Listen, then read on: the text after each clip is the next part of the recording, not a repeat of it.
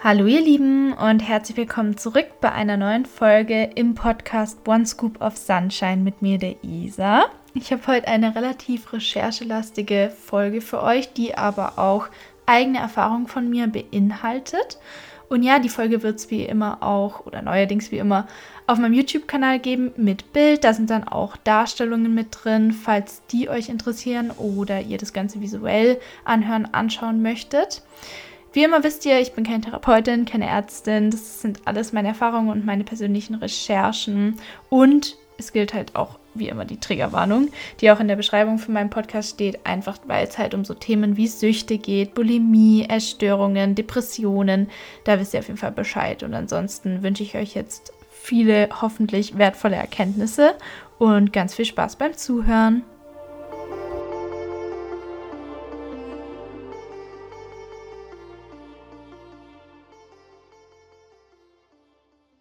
Ansonsten äh, fangen wir jetzt einfach mal an und ich lege so ein bisschen das Thema da, wo ich einsteigen möchte. Ich habe nämlich den Artikel so ein bisschen als Beispiel genommen. Da gab es nämlich zwei Beispiele in Bezug auf Sucht. Einmal ging es um einen Alkoholiker und einmal ging es um eine Frau, die an Bulimie erkrankt ist.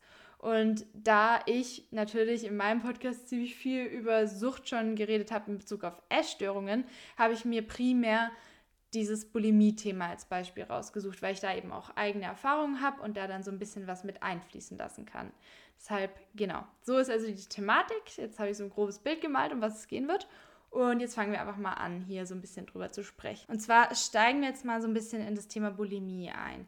Also bei Bulimie ist es ja so, es wird auch als Brechsucht genannt und ich hatte auch schon mal ein Video über Anorexie gemacht, falls ihr das anschauen möchtet, ist so ein bisschen weiter unten in meinen Videos. Ich habe aber auch auf YouTube eine Playlist, wo es ganz über Recovery und Essstörungen geht. Da könnt ihr auch so ein bisschen durchskippen, falls euch primär das Thema interessiert. Jedenfalls habe ich da gesagt, dass ich eben darüber auch noch eine Folge machen möchte.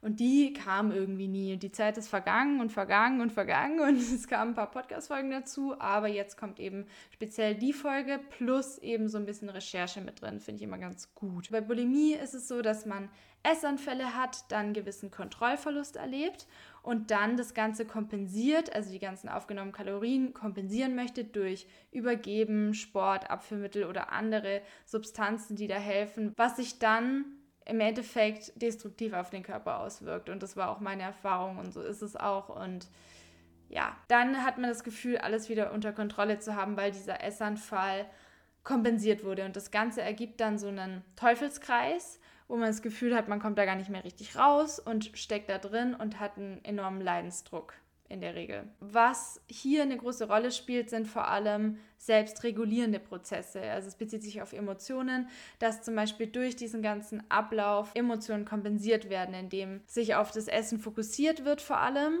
oder auf das Übergeben, auf den ganzen Kreislauf und daraufhin werden bestimmte Emotionen reguliert oder es wird Stress abgebaut oder es wird quasi einfach weggemacht und man kommt wieder klar oder man hat ein Gefühl von Kontrolle über das eigene Leben, was ganz viele Ursprungsfaktoren sein können, die es auslösen, haben kann, die es auslösen. Wir gehen jetzt aber mal so ein bisschen weiter und ich werde dann auch ein bisschen auf meine Story als Beispielstory so ein bisschen eingehen, dann könnt ihr das ein bisschen besser nachvollziehen. Was daraus entsteht oder was in mit diesem Kreislauf Hand in Hand geht, ist quasi so ein ganzes Gedankennetzwerk, das da drumherum kreist, um diese ganzen Prozesse, um, um Essen, um Verhaltensweisen, Emotionen, wie damit umgegangen wird plus auf emotionaler Ebene auch Belohnungsvorgänge. Also es sind auch Erfolge, die damit reinspielen, dass man sich unter Kontrolle hatte und um den Selbstwert vielleicht auch zu stärken oder einfach ein Erfolgsgefühl zu haben oder sich dazugehörig zu fühlen oder was auch immer das Motiv ist. Ich bin jetzt gerade schon so ein bisschen auf diesen ablenkenden Effekt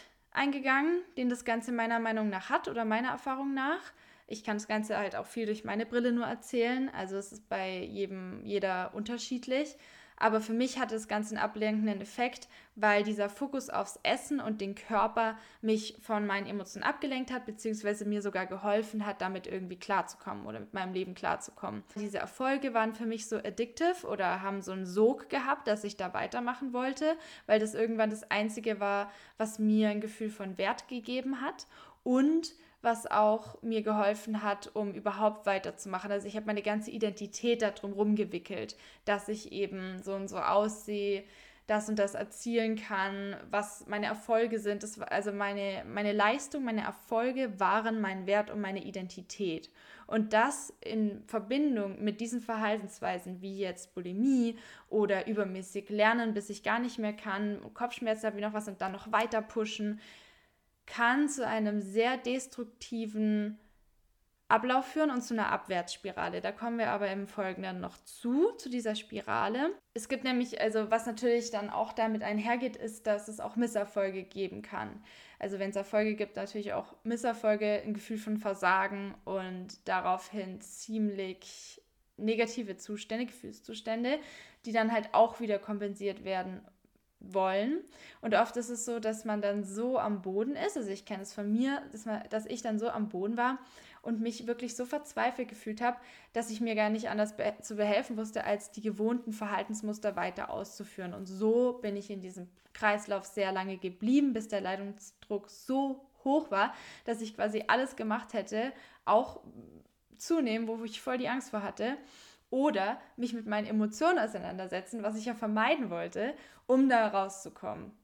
Jetzt kommen wir erstmal zu der kleinen Studie, die ich mir angeschaut habe. Und zwar ist es eine Studie, die sich bezieht auf die Brain Responses, also die Gehirnvorgänge, die Vorgänge im Gehirn und Bulimie. Bei dieser Studie Zugegeben haben sie tatsächlich eine sehr kleine Stichprobe genommen. Ich finde aber trotzdem das Ganze erwähnenswert und wollte es jetzt mal hier einfügen. Aber es ist natürlich immer kritisch, wenn die Stichprobe recht klein ist. Ist jetzt wirklich so eine, einfach so eine kleine Feststellung. Da haben sie nämlich untersucht, wie Nicht-Betroffene auf bestimmte Reize reagieren, wie zum Beispiel Nahrung oder Vergleichen mit Körperidealen, äh, indem ihnen bestimmte Dinge gezeigt wurden visuell und äh, eben Betroffenen und was es hier für Unterschiede geben kann. Hierfür wurde die Functional Magnetic Resonance Imagining Methode fMRI genutzt. Das bedeutet, man schaut auf die Veränderungen des Blutflusses, die werden untersucht im Gehirn, weil wenn eine bestimmte Hirnregion aktiv ist, ist es so, dass der Blutzufluss intensiver oder erhöht ist. Und darauf wurde eben geachtet. Und anhand der verschiedenen Gehirnareale sollte dann interpretiert werden, wie, was für Unterschiede es hier gibt. Was ich jetzt noch dazu sagen möchte, ihr werdet schon merken, dass ich immer sehr viel auch in Richtung nicht nur Körper und Essen gehe, weil das für mich halt diese Ablenkung ist oder Ablenkung war. Das hat mir einfach nichts gebracht, auf dieser Ebene zu bleiben, sondern vor allem auch ins Emotionale und in die Ursprünge geben, gehen möchte.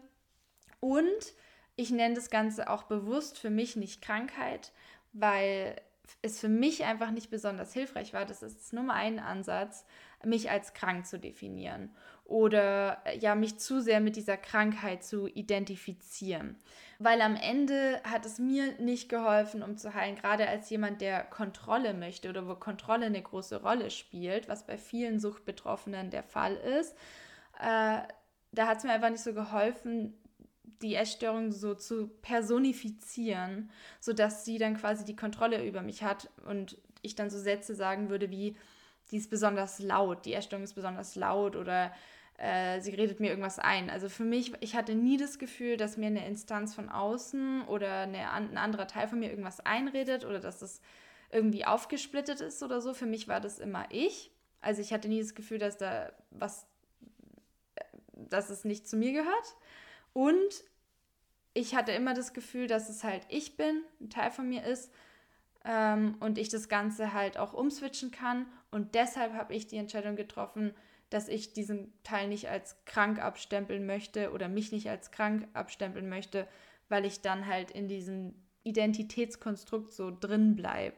Das wollte ich einfach nicht. Deswegen würde ich immer eher sagen, Betroffene oder Disbalance oder vorübergehend oder veränderbar, um quasi das Ganze so im Fluss zu halten, dass das Ganze nicht festgesteckt ist mit einem Label, sondern es ist fließend und kann verändert werden durch meine Willenskraft und Entscheidung, eventuell oder hoffentlich mit Hilfe.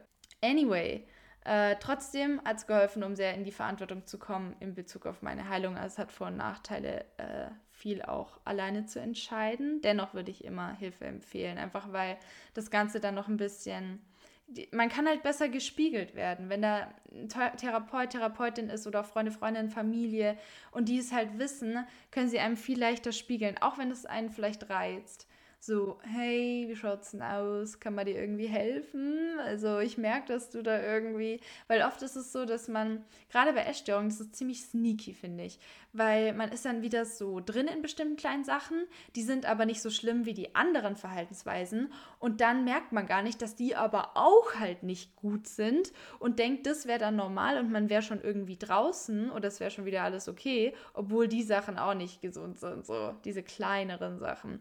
Und gerade auf diese Feinheiten, wenn man vielleicht schon weiter im Prozess ist und die größeren äh, Sachen quasi schon hinter sich gelassen hat. Gerade diese Feinheiten spielen aber auch eine Rolle und es hat mir halt dann geholfen, dass ich Leute hatte, die da mit mir gesprochen haben oder mich gefragt haben, was ich brauche oder ja, mich vielleicht auch mal vorsichtig auf ein bisschen was aufmerksam gemacht haben, durch Fragen am besten. Also vielleicht, falls es jetzt hier auch Eltern oder so anschauen, ich fand es immer besser, eine Frage zu stellen als so eine Aussage, wie, ähm, boah, man sieht voll, dass du irgendwie wieder ein Problem hast oder sowas. Oder vielleicht auch netter formuliert. Da fand ich es irgendwie besser, wenn, wenn so gefragt worden wäre von wegen, wie geht's dir eigentlich momentan? Äh, kann man dich eigentlich irgendwie unterstützen? Und so auf die Art, ich bin halt da. Also es geht immer um die Intention und dann auf die Formulierung, vielleicht eher eine Frage. Trotzdem keine Garantie, dass Betroffene nicht doch irgendwie an die Decke gehen, weil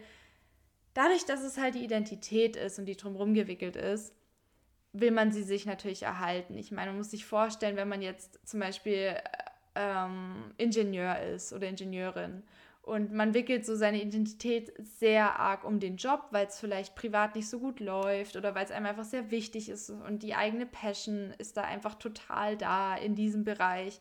Wenn dann halt gefragt wird, so, das in Frage gestellt wird, so, bist du da überhaupt richtig? Ähm, dann ist es halt trotzdem oft einfach schnell bedrohlich. Es wirkt sich bedrohlich an. Also das, der Kopf möchte halt einfach schon diese Schemata oder was weiß ich, diese Identität so ein bisschen erhalten. Und so kann man sich vielleicht vorstellen, wie es ist, wenn man jemanden zu etwas fragt, fragt, fragt, was so wichtig ist, um zu überleben. Also da ist ja viel dran geknüpft.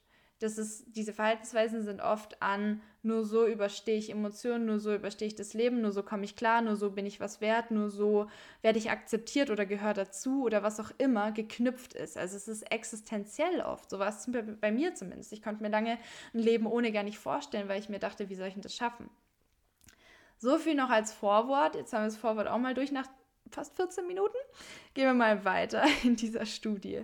Jedenfalls, also es wurden 21 Betroffene von Bulimie und 23 Nicht-Betroffene untersucht. Und die wurden dann eben, ja, da wurde das Gehirn halt äh, durch dieses Functional Magnetic Resonance Imaging angeschaut und der Blutzufluss wurde halt betrachtet.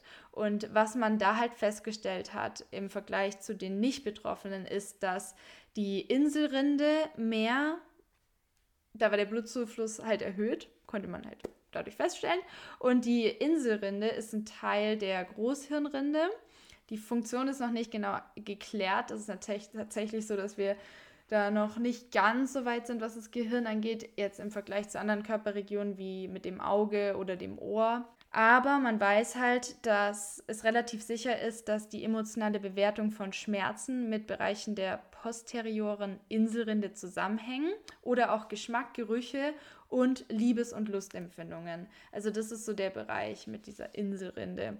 Und weniger aktiviert war, war der Gyrus fusiformis. Das ist eine Bindenwindung der Großhirnrinde und des Schläfenlappens. Also es ist so hier an der Seite, ähm, Schläfe bis übers Ohr, so die Bereiche. Das ist eben dieser Gyrus, Moment, Gyrus fusiformis. und gehört äh, zum Temporallappen. Die Funktion ist, dass Gesichter erkannt werden oder auch Körper und Körperteile. Und bei Schädigung kann es zum Beispiel zu einer Prosopagnosie, also Gesichtsblindheit, kommen, dass man Personen nicht mehr anhand ihres Gesichts erkennen kann oder in schweren Fällen sogar nicht mal mehr sich selbst im Spiegel. Das ist ganz interessant, weil ich habe am Wochenende den äh, Film Blonde angeschaut mit Marilyn Monroe. Auf Netflix kam der raus, unbezahlte Werbung, kann ich sehr empfehlen, aber Triggerwarnung gerade sexuelle Gewalt und sowas. Da war es auch so, dass sie dann nach Hause gekommen ist und dann war da ihr Mann und sie so, who are you? Und hat, hat sein Gesicht einfach nicht mehr erkannt. Und ich glaube, Also ich weiß nicht, ob das das jetzt genau ist, aber das ist so ein gutes Sinnbild davon, was ich meine. Also das ist, also die Gesichtserkennung ist so in, der, in dem Bereich und bei dem anderen kann man sagen, Liebeslustempfindung, Geschmack, Gerüche, ziemlich sicher. Und das war eben stärker aus, äh, entwickelt und die Gesichtserkennung, Körper, Körperteile erkennen tatsächlich weniger. Äh, jetzt gehen wir einfach mal so ein bisschen drauf ein, was hier dann so der Fall ist. Also es ist so, dass die Bulimie-Betroffenen als Fazit einfach einen größeren Selbstfokus haben, wenn sie Bilder von zum Beispiel schlankeren Idealen sehen. Also dann wird da einfach viel verglichen, dann äh, ist wahrscheinlich dadurch, dass jetzt diese Inselrinde aktiver ist, die ja auch hier, äh, wo es halt auch um die Bewertung von Schmerzen geht und sowas, dass es da halt einfach so einen Effekt hat, dass wenn man dann andere Menschen sieht, dass es einem eher, dass wir halt mehr, dass man da mehr ins Vergleichen kommt, dass man dann vielleicht eher ein negatives Gefühl auch hat und dass man sich dann auf sich selbst äh, bezogen einfach schlechter fühlt, ist ja auch relativ klar. Gleichzeitig ist es ja auch so bei vielen Erkrankten von jetzt zum Beispiel Bulimie, dass die eine Körperschemastörung haben, also dass man sich ganz anders im Spiegel wahrnimmt. Das kann ich absolut bestätigen hatte ich in beide Richtungen, einmal voll im Untergewicht, als ich da war, und einmal voll im Übergewicht. Ich hatte auf beiden Seiten einfach diese Körperschemastörung und habe mich einfach nie richtig gesehen. Und ich kann auch jetzt natürlich nicht in einen anderen Blickwinkel gehen und sagen, ob ich da jetzt absolut frei davon bin, aber ich finde, es hängt viel mit der eigenen Einstellung zu sich selber zusammen, weil dadurch kann sich irgendwie die ganze Wahrnehmung shiften und ich schaue dann Bilder an von der Zeit im Untergewicht und denke mir so, oh mein Gott, und ich schaue Bilder an von der Zeit im Übergewicht und denke mir so, was war mein Problem? Also so im Nachhinein jetzt. Also da hat sich viel getan und es ist möglich, dachte ich immer, wäre nicht möglich, aber ist tatsächlich so meiner Erfahrung nach. Und was in der Studie auch noch rauskam, ist, dass es eine erhöhte Angstreaktion von Betroffenen gibt, wenn ihnen Bilder von Essen oder Body-Image-related Bilder gezeigt werden.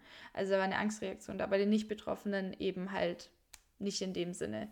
Das ist, fand ich auch noch interesting. Das ist eigentlich relativ klar, aber ich finde es auch irgendwie cool, wenn solche Sachen halt so ein bisschen angeschaut werden mit den einfach Brain Responses, damit man da halt auch ein bisschen schauen kann, wo der Fokus drauf liegt. Hier eben der Selbstfokus, was da passiert und es bestätigt eigentlich auch komplett, wie ich mich zum Beispiel gefühlt habe oder wie ich es wahrgenommen habe, ähm, was da jetzt rausgekommen ist. Als nächstes habe ich mir den Artikel durchgelesen von Sabine Kern, Master of Science, zur Äthiologie der Sucht. Wie gesagt, verlinkt. Da geht es um das Menschenbild des Psychodramas. Und zwar bedeutet es, dass ein Individuum nie lös losgelöst von seinem sozialen Umfeld und gesellschaftlichen Gegebenheiten betrachtet werden darf. Ist ja relativ klar. In der Psychodramatik werden Süchte zum Beispiel mit Hilfe der Rollentheorie versucht zu erklären. Und da steigen wir jetzt ein. Also, was ist eine Rolle? Also, wir machen ja bestimmte Erfahrungen im Austausch mit anderen, im Austausch mit unserem Umfeld, wie auch immer. Und dann sehen wir, ob halt diese Rollen funktionieren oder nicht. Und wenn sie nicht funktionieren, dann müssen sie neu modifiziert werden, verändert werden oder sie bleiben halt bestehen und festigen sich. Und jetzt wurde hier in, in diesem Artikel vor allem, also es geht ja um Sucht, äh, differenziert zwischen der stoffgebundenen Sucht und der verhaltensgebundenen Sucht. Also Bulimie wäre dann in dem Sinne eher verhaltensgebunden, stoffgebunden wäre zum Beispiel Alkoholismus. So wurde jetzt hier differenziert. Und stoffgebunden kann dann so anfangen, dass man am Anfang eher einen Gelegenheitskonsum hat. Wenn wir jetzt also zum Beispiel das Thema Alkohol anschauen bei der stoffgebundenen Sucht, dann ist es so, dass es vom Gelegenheitskonsum, also dass man auf einer Party zum Beispiel mal recht viel trinkt, zum Gewohnheitskonsum kommen kann, immer häufiger, irgendwann vielleicht sogar zum schädlichen Gebrauch und dann schlussendlich vielleicht sogar zur Substanzabhängigkeit. Das wäre dann als Beispiel, wenn man wirklich schon morgens oder mittags oder was weiß ich, wann relativ früh am Tag was braucht, weil man sonst einfach nicht klarkommt, zittert, körperliche Symptome hat, mentale Symptome hat wie auch immer das dann aussieht. Es ist aber so, dass nicht jeder schädliche Missbrauch einer Substanz wirklich auch zu einer Substanzabhängigkeit führen muss. Also kennt ihr vielleicht auch aus dem Freundeskreis, dass viele am Wochenende einfach sehr, sehr, sehr, sehr viel saufen und dann aber trotzdem unter der Woche das jetzt nicht jeden Tag brauchen und da eine regelrechte Substanzabhängigkeit besteht, aber halt ein eventuell schädlicher Gebrauch. Bei verhaltensgebunden wäre der Verlauf so, dass man am Anfang ein recht unbedenkliches Verhalten zeigt, also dass man zum Beispiel bei einem Fest mal mehr isst als man eigentlich braucht, Hunger hat, wie auch immer, halt so ein bisschen indulged. Und dann kann das Ganze aber halt auch zu einem missbräuchlichen Verhalten führen, also dass man beispielsweise Emotionen mit Essen kompensiert, also sich dann äh, jeden Abend ziemlich viel reinhaut, auch Süßigkeiten oder so, um bestimmte Emotionen nicht fühlen zu müssen. Und ein suchtähnliches Verhalten ist dann wirklich ritualisiert. Also da ist es dann wirklich so, dass dann zum Beispiel auch ein Essanfall geplant wird, fast schon, oder bewusst sich dafür entschieden wird. Es tritt auch relativ häufig aus, auf, da kommt es auch auf die Frequenz drauf an. Oder es ist halt sehr verknüpft einfach, ah, okay, das ist eine Option, die ich habe, um klarzukommen. Und dann kann es sein, dass es dann wirklich in diese Spirale kommt. Das Ganze kann aber nicht in diese einzelnen Stufen so ganz strukturiert unterteilt werden, sondern es unterläuft einem fließenden Übergang. Und nicht alle, wie gesagt, die Substanzen oder Verhaltensweisen missbräuchlich einsetzen, werden schlussendlich dann abhängig. Als nächstes hat sich der Artikel damit beschäftigt, welche Prädispositionen, also Veranlagungen, wie auch immer, ähm, Erfahrungen aber auch so vorliegen müssen, um ja, dazu zu führen, dass eine Person diesen Weg einschlägt in Bezug auf die Sucht. Und das Ganze wird aus einem Blickwinkel der psychodramatischen Sicht betrachtet, also in Bezug auf diese Rollen, die ich schon erwähnt habe. Das ist quasi diese Psychodramatik in dem Sinne. Diese Rollen setzen sich zusammen zu Rollenclustern oder Rollenkonserven. Das Wort Rollencluster habe ich jetzt für mich gewählt, finde ich ein bisschen cooler als Konserve. Werde ich jetzt immer wieder verwenden. Also es ist quasi einfach wie so man kann sich vorstellen wie so eine Puppe, die verschiedene Kleidungsstücke anhat und insgesamt ist das Ganze ein Cluster aus verschiedenen Teilen. Oder ein Sterncluster gibt es ja auch. Aber da gehen wir jetzt mal nicht drauf ein, sonst eskaliere ich wieder, weil ich interessiere mich sehr viel für Sterne. Okay, also die Entwicklung von funktionalen Handlungs... Okay, also die Entwicklung von funktionalen Handlungsformen und die Anpassung für Reaktionen auf Situationen sind dann in diesen Rollenclustern enthalten. Also wie reagiere ich? Äh, sind meine Handlungen, dienen die mir, die, bringen die mir einen Vorteil? Lasse ich das Ganze so oder will ich es verändern? Das ist so die Thematik hier. Und wenn die nicht mehr passen, dann müssen die nach Schwem, der wurde hier zitiert, durch kreativ-dynamische Prozesse neu entwickelt werden. Was sind kreativ-dynamische Prozesse, fragt ihr euch jetzt ganz bestimmt. Wir gehen jetzt da ein bisschen mal mehr rein ins Thema. Und zwar würde das Ganze erklärt an einem kreativen Zirkel. Falls ihr es auf YouTube hier anschaut, dann blende ich diese Bilder oder Abbildungen auch immer wieder so ein bisschen ein. Dann könnt ihr das ein bisschen mitverfolgen. Okay, also ich versuche jetzt wieder auch meine Erfahrung mit einzubinden, damit das Ganze nicht so trocken ist und theoretisch. Angenommen, man hat eine instabile Phase. Also das wird auch hier Status Nascendi genannt oder Stegreiflage, in der Neues ausprobiert wird. Sagen wir, man wird eingeschult. Also Isabel kommt in die Schule oder gehen wir mal auf den Übergang zu fortführenden Schüler an. Isabel, ich gehe ins Gymnasium und auf einmal hat man hier so voll viel Druck. Eine ganz neue Klasse, verschiedene Gruppen kommen zusammen aus verschiedenen Dörfern und man versucht sich zu orientieren und merkt so, oh, okay, irgendwie ist hier alles so ein bisschen anders. Ich brauche hier ein bisschen mehr Disziplin, um durchzukommen, als in der Grundschule zum Beispiel. Ist jetzt nicht mehr nur so Larifari, Bastelei und Tanzen, nein, so war es nicht, aber jetzt brauche ich halt ein bisschen Veränderung. So, dann muss ich mir halt überlegen, nehmen wir uns eine Charaktereigenschaft raus, Lautstärke. Wie ihr mitbekommt, rede ich gerne und bin sehr laut. Und ja, also wenn ich denn sein, wenn ich denn sein darf und wenn ich in einer guten Laune bin, dann freue ich mich extrem und bin auch sehr laut. Das ist natürlich unpraktisch, wenn man in so einem Klassenzimmer sitzt und einen gewissen Schnitt braucht oder gewisse Noten braucht, um in die nächste Stufe zu kommen. Heißt, dieses Rollencluster musste ein bisschen modifiziert werden oder ich musste schauen, mir ein bisschen eine neue Rolle auch zu erschaffen, dass ich halt so ein bisschen eine ruhigere Version von mir bin, die dann da einfach besser funktionieren kann. Deswegen sind auch solche Veränderungen, auch zum Beispiel, wenn man umzieht in einen neuen Ort oder halt ja eben Schulwechsel, ja, führt halt dazu, dass man wirklich so eine, so eine Art, wie hier auch genannt wird, instabile Phase erlebt. Und die Entstehung einer Störung kann dann in Bezug auf dieses Modell so gesehen werden, dass der Versuch, eine Lösung für das Problem innerhalb von dem Zyklus zu finden, nicht besonders gut funktioniert hat. In dem Artikel wurde dann erwähnt, dass es wird davon ausgegangen, dass eine Sucht, zumindest nach Schwem, a durch Defizite beim Versuch, Gefühlszustände zu regulieren mit Hilfe von Substanzen oder Verhaltensweisen charakterisiert ist. Oder eben B, äh, dass man längere Zeit oder über einen längeren Zeitraum hinweg Substanzmissbrauch vollbringt und der dann außer Kontrolle geraten ist und jetzt nicht auf bestimmte ursprüngliche Ursachen oder eine Ursache zurückzuführen ist.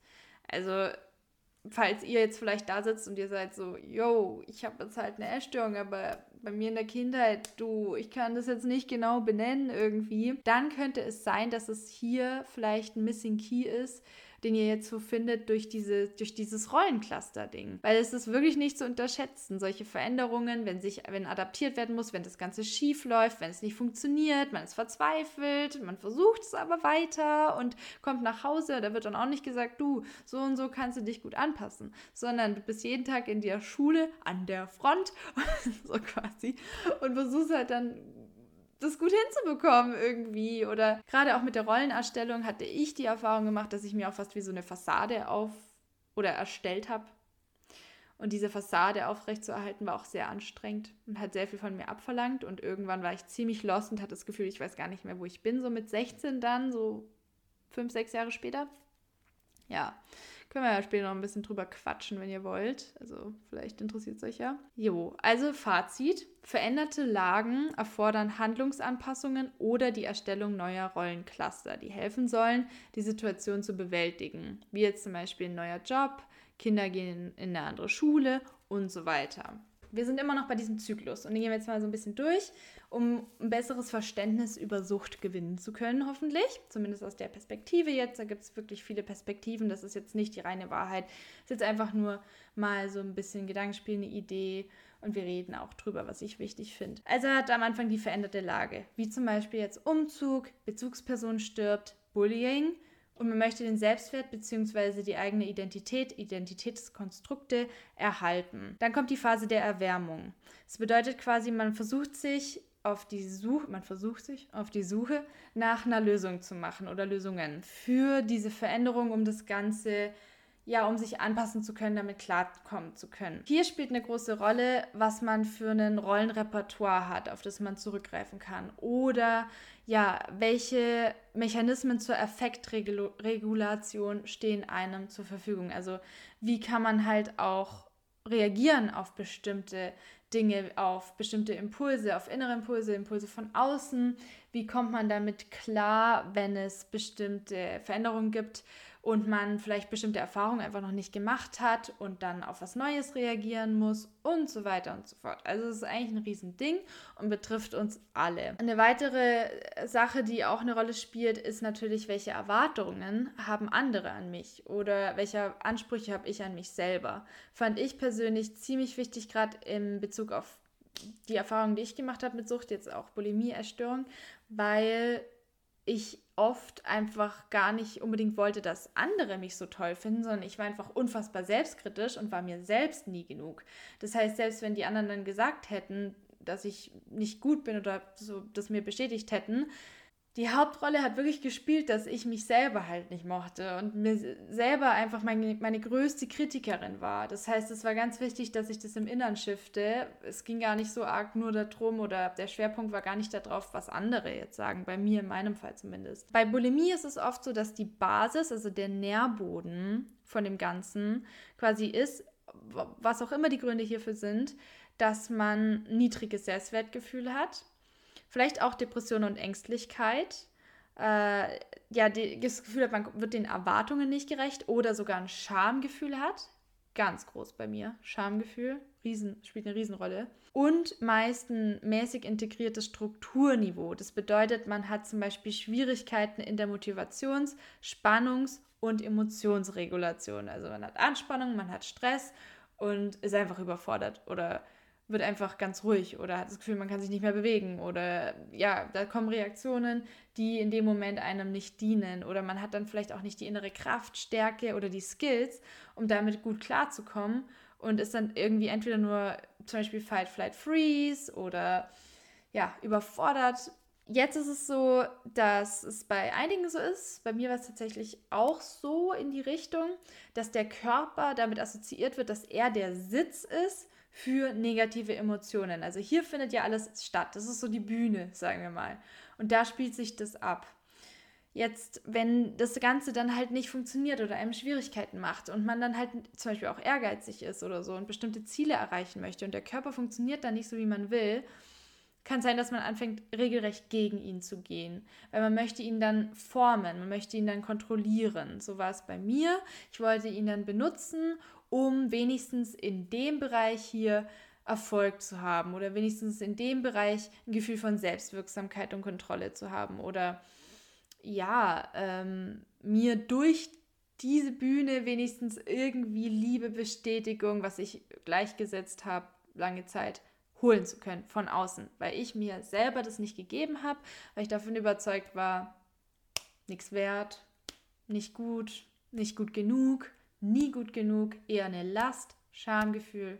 Das war mein ganzes System, mein Nährboden, sagen wir mal so. Jetzt kann durch das Ganze eine Art Verknüpfung entstehen, dass man feststellt, oh, ich kann ja Beispiel meinen Selbstwert erhöhen, indem ich ein bestimmtes Ideal verfolge und so und so aussehe. Dann bekomme ich die Bestätigung von außen und bekomme auch irgendwie vielleicht sogar die Aufmerksamkeit oder Liebe oder irgendwas, was ich brauche. Und das ist nichts, wofür man sich schämen muss.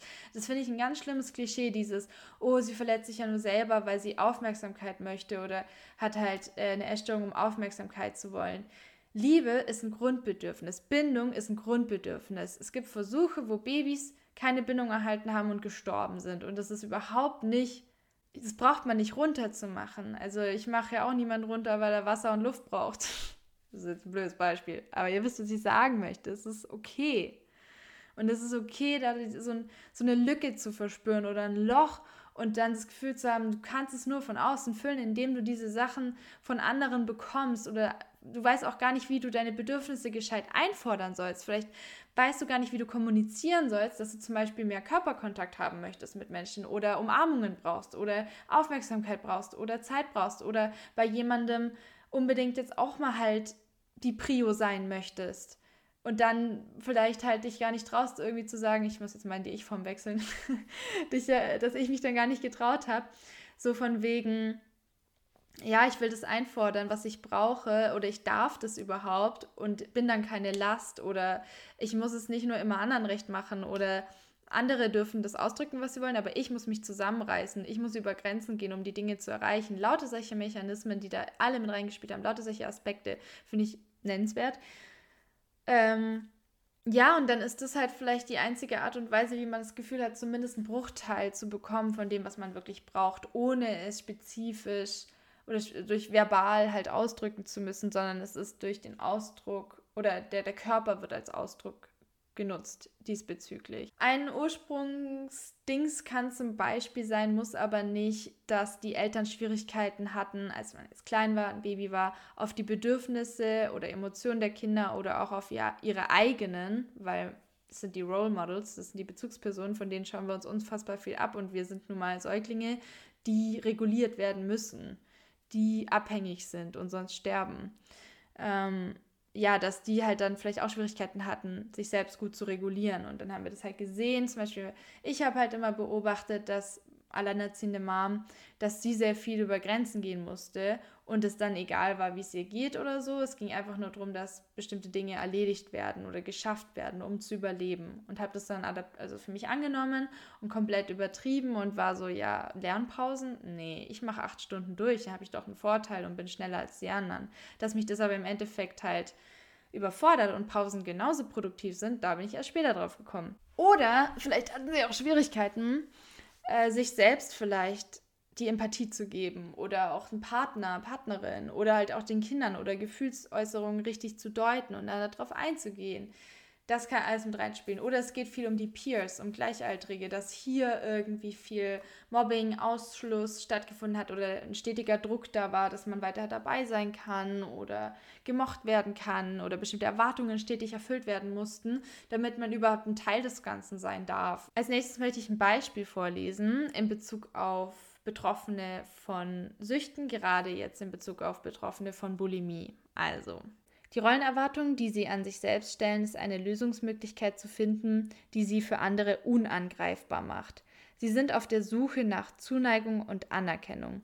Das perfekte Ziel, das sie verfolgen, ist, ich möchte von allen geliebt und wertgeschätzt werden. Das Vermeidungsziel, niemand soll mich kritisieren können. Die Erwartungen oder die Erwartungen, die von anderen und hier vor allem von den Eltern an sie herangetragen werden, ist, wir wollen stolz auf dich sein, enttäusche uns nicht. Plus Erwartungen von der Gesellschaft an das Aussehen. Wille und Disziplin werden zum Beispiel dann assoziiert mit einem schlanken Körper, in Klammern Leistungsgesellschaft, was dann dazu führt, dass man wenigstens noch das haben möchte, wenn sich so viel verändert, Beispiel Umzug, äh, Bezugsperson stirbt und alles instabil erscheint. Dadurch hat man das Gefühl, man hat ein Problem weniger, was vielleicht auch andere lösen kann, scheinbar. Und das Ziel ist, dass man sich eventuell geschützt fühlt oder das Gefühl hat, geliebt und anerkannt zu werden oder auch unverletzbar, unschlagbar zu sein. Und das zeigt also schon so ein bisschen das Bild, was ich hier malen möchte in Bezug auf die Erwärmungsphase. Also wenn dann überlegt wird, wow, okay, Lage hat sich verändert, wie reagiere ich jetzt darauf? Jetzt kommt der Punkt 3, das ist der Status Nascendi. Das bedeutet, dass Neues entwickelt wird.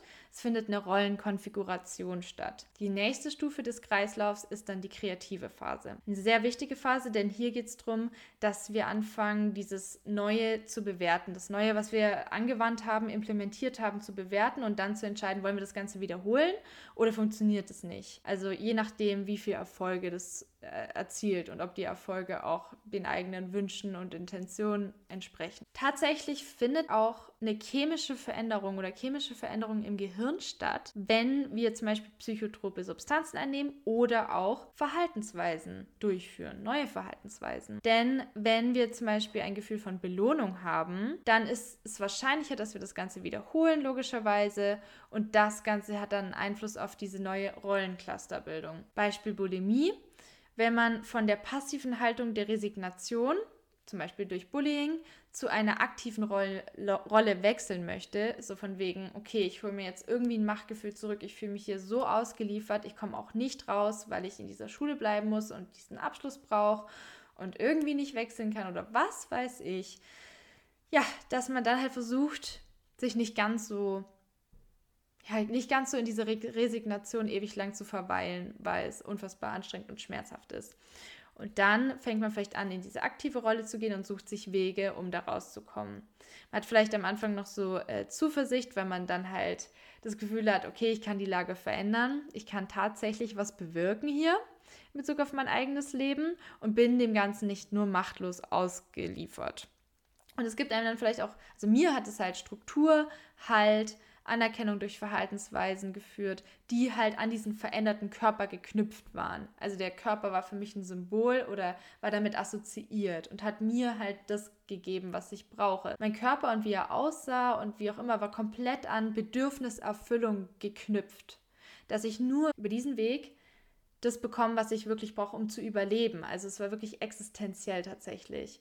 Und ich glaube, das ist dann oft diese Illusion, warum man so unfassbar weit geht, dass es fast schon tödlich ist, was ja eigentlich keinen Sinn macht, weil man wirklich das Gefühl hat, nur so bekommt man diese, diese Bindung oder Liebe oder was weiß ich, da merkt man mal wieder, was für ein Riesending eigentlich, was für ein Riesengrundbedürfnis Bindung ist, dass man tatsächlich sogar dafür körperlich sterben würde. Also Bindung ist absolut essentiell. Das ist, das war mein Grund jetzt zumindest. Bindung ist jetzt nicht unbedingt hier, ich werde die ganze Zeit abgeknutscht, sondern Bindung bedeutet auch einfach, ich fühle mich nicht komplett einsam. Ich gehöre dazu. Ich äh, bin irgendwie ein Teil von dem Ganzen oder ich habe zumindest ein paar Bezugspersonen und bin nicht ganz alleine. Also Einsamkeit ist ein Riesenpunkt.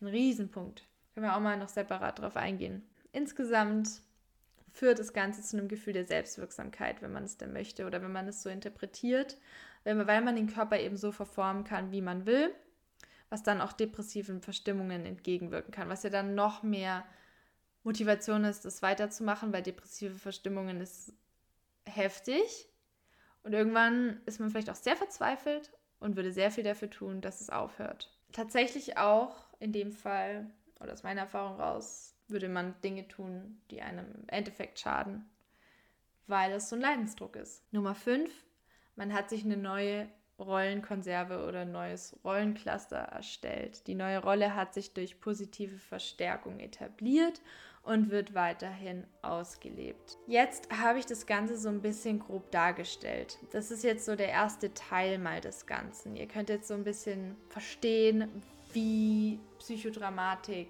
hier diesbezüglich zumindest in diesem Artikel denkt in Bezug auf Bulimie, was Rollencluster sind, wie sich das Ganze entwickeln kann.